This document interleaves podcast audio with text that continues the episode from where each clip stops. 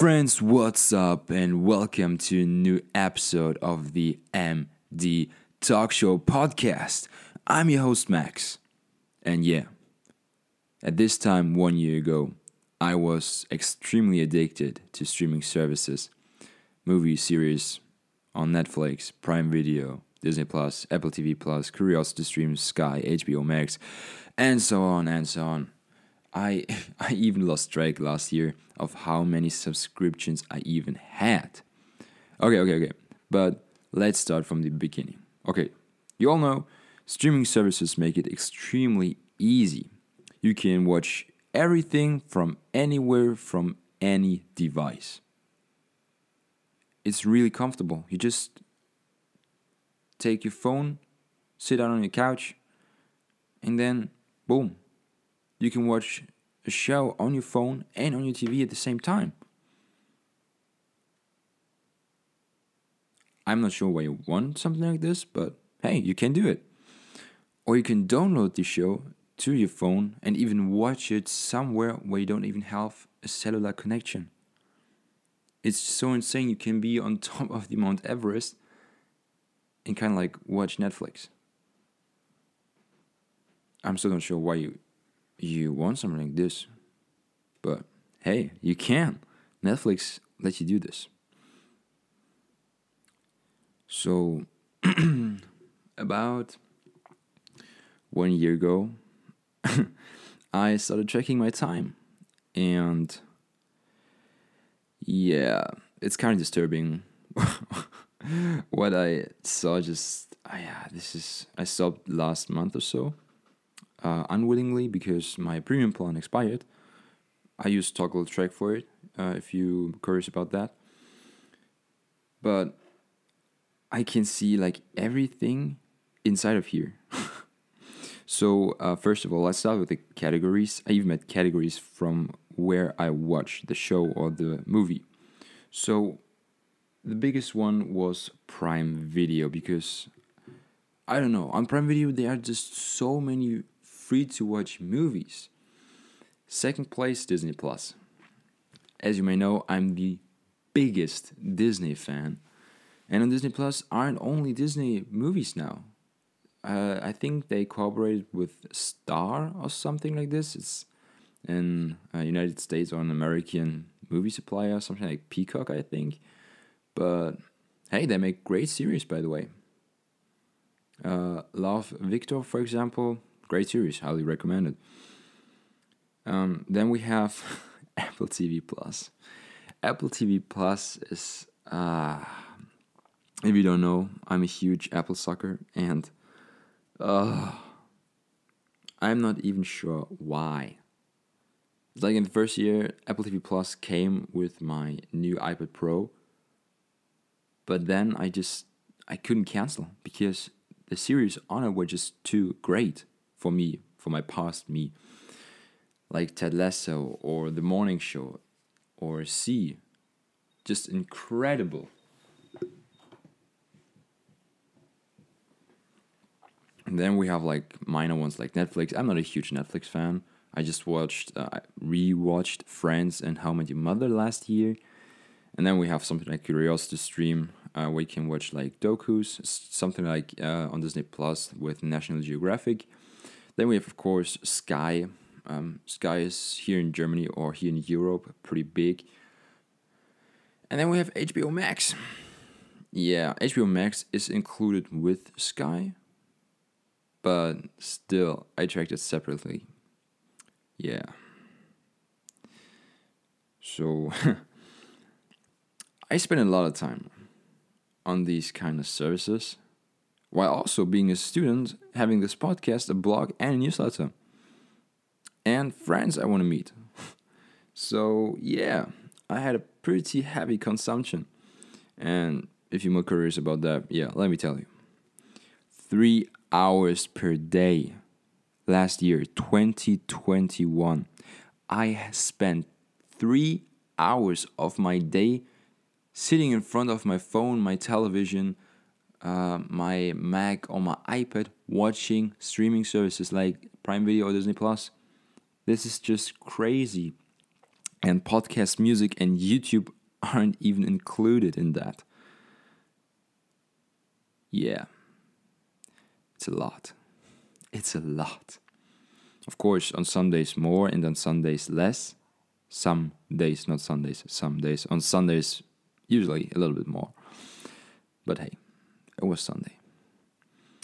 Currently, yeah, I'm still watching series, although I know I should spend my time differently. But hey, it kind of calms me down, you know, watching other people doing cool stuff. I think this was this was that this could be wrongly understood. Uh, I kind of like watching series, you know, and just laying back and just doing absolutely nothing. I just need this like 20 minutes per day. Some some people take a power nap. My power nap is watching an episode of, for example, currently I'm watching Reacher. Yeah, most of you will think of Jack Reacher, you know, played by Tom Cruise.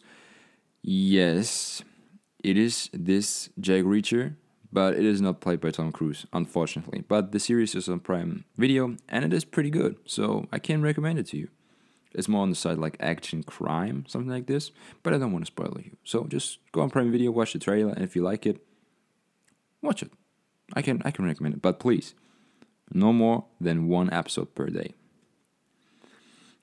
And then, uh, then there are all the other series I watched the last year. Oh, I'm looking at the data right now. Holy shit! Holy shit! Oh, yeah. Okay, so we just we, we just start on top of the list. Okay, I have right here High School Musical, the musical, the series, season two, The Mandalorian, season two. Star Wars Bad Batch, The Book of Boba Fett. Now, okay, the series I'm watching currently is Reacher. Then I rewatched Friends and How I Met Your Mother. We have Ted Lasso season two. We have The Morning Show season two. We have See season two. Okay, these are these are just the series. There aren't any movies in there. And if you just heard what I just said, these are a lot. It's like one season has about okay, the normal one like HSMT MTS, so High School Musical, the musical, the series, about thirteen episodes or so, with forty-five to one hour of playtime. It's a lot. it's a lot. And then you have something like Friends, which has like I don't know, oh god, um, thirteen seasons with 26 episodes, uh, 20 minutes or so. It's still a lot. It's a lot. Let me tell you guys, it's a lot. So, as you can see, even I am not always as productive as it may seem like. And by the way, sorry if I have now kind of forced you. What the hell is going on with my Mac? I'm not sure if you can hear this, but the fans are kicking in like really heavy right now and I have no idea why. Yeah, this is kind of like distracting. Okay, I'm really, I really hope I can cut this out. I really hope so. Okay, anyways. Where was I? Where was I? Uh, ah, yeah, yeah, yeah. Sorry for kind of like forcing you to watch these kind of series. But in the end, it's completely up to you guys. So, but some of them are pretty good, like High School Musical and Musical the series. Damn, I can highly recommend the series, especially with Matt Cornett, Olivia Rodrigo, and Joshua Bassett. Damn, this series was really, really good. But hey, it's up to you. So, it's your decision.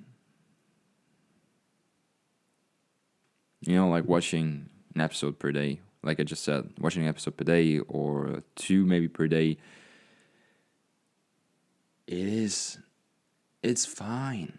You don't have to worry about it. You know, as long as it's not like an episode is like one hour long, then please just try watching one episode per day then, or like one episode in two days, you know, Like on Monday, you are allowed to watch one episode. On Wednesday, you are allowed to watch an episode. You are allowed to watch on Friday night one episode. On Saturday, maybe two, and on Sunday, two as well, because it's the weekend. But if you watch like one season of How I Your Mother, Suits, Money Heist, or Friends per day, yeah, then you might have an addiction, just like I had, because I watched Friends last. Yeah, 2021 was a pretty bad year in the beginning. in the beginning, um, because it started out with this lockdown from January, January, from from January until like April or so, and I kind of like watched Friends in one week, and this is pretty disturbing, even now, even no, not even it was six days, six days. Why? Why did I do something like this? Damn. But still, if you do something like this, still, you know, there aren't any regulations anymore here in my uh, country, in Germany. It's like, why? You have an addiction. Just admit it. Okay, now, please admit you have an addiction. That's absolutely no problem. A lot of people are like you. I was like you. But there are things to do something against it. First of all, you can, of course, always cancel your subscriptions. Uh, throw out your smart TV and delete the apps from your phone and iPad and Mac. And also delete the bookmarks from your browser on your PC. This is just one option. The second option would be maybe start a new hobby. Because, of course, it seems like you have just too much time, you don't know what to do with it. So do something else with your time. For example, start your own podcast. Just like I said last week in uh, episode number two.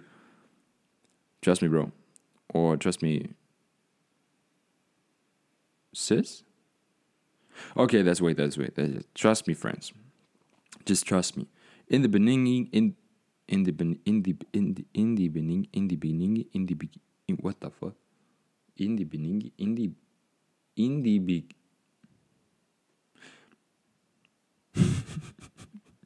That's sad. Uh, I'm feeling like this guy from this video, like in the beginning. Oh, I just oh I watched it last evening. Maybe that's why I'm stuck right now. In the beginning, in in the beginning, you won't watch any series because you're too hyped for the podcast, of course. You know, afterwards, like uh, three months into the podcast, you may start again, like watching an episode uh, in, in per week or so. But that's fine. That's no addiction. That's just like leisure time or something like this. Second one could be like start your own YouTube channel. I mean, like, why not? Or start your own blog. Learn to code. But please, at least try to get this addiction under control, okay? At least just try. There's so many options you could do so many other things you could do with your time than just spending it on your couch alone watching series on your TV.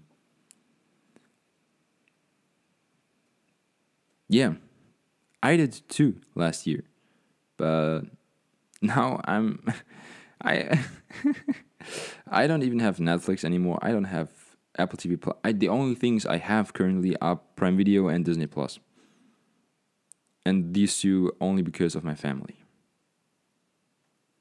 So yeah. I'm not watching any series except for Reacher on Prime Video, but it's like it's really good.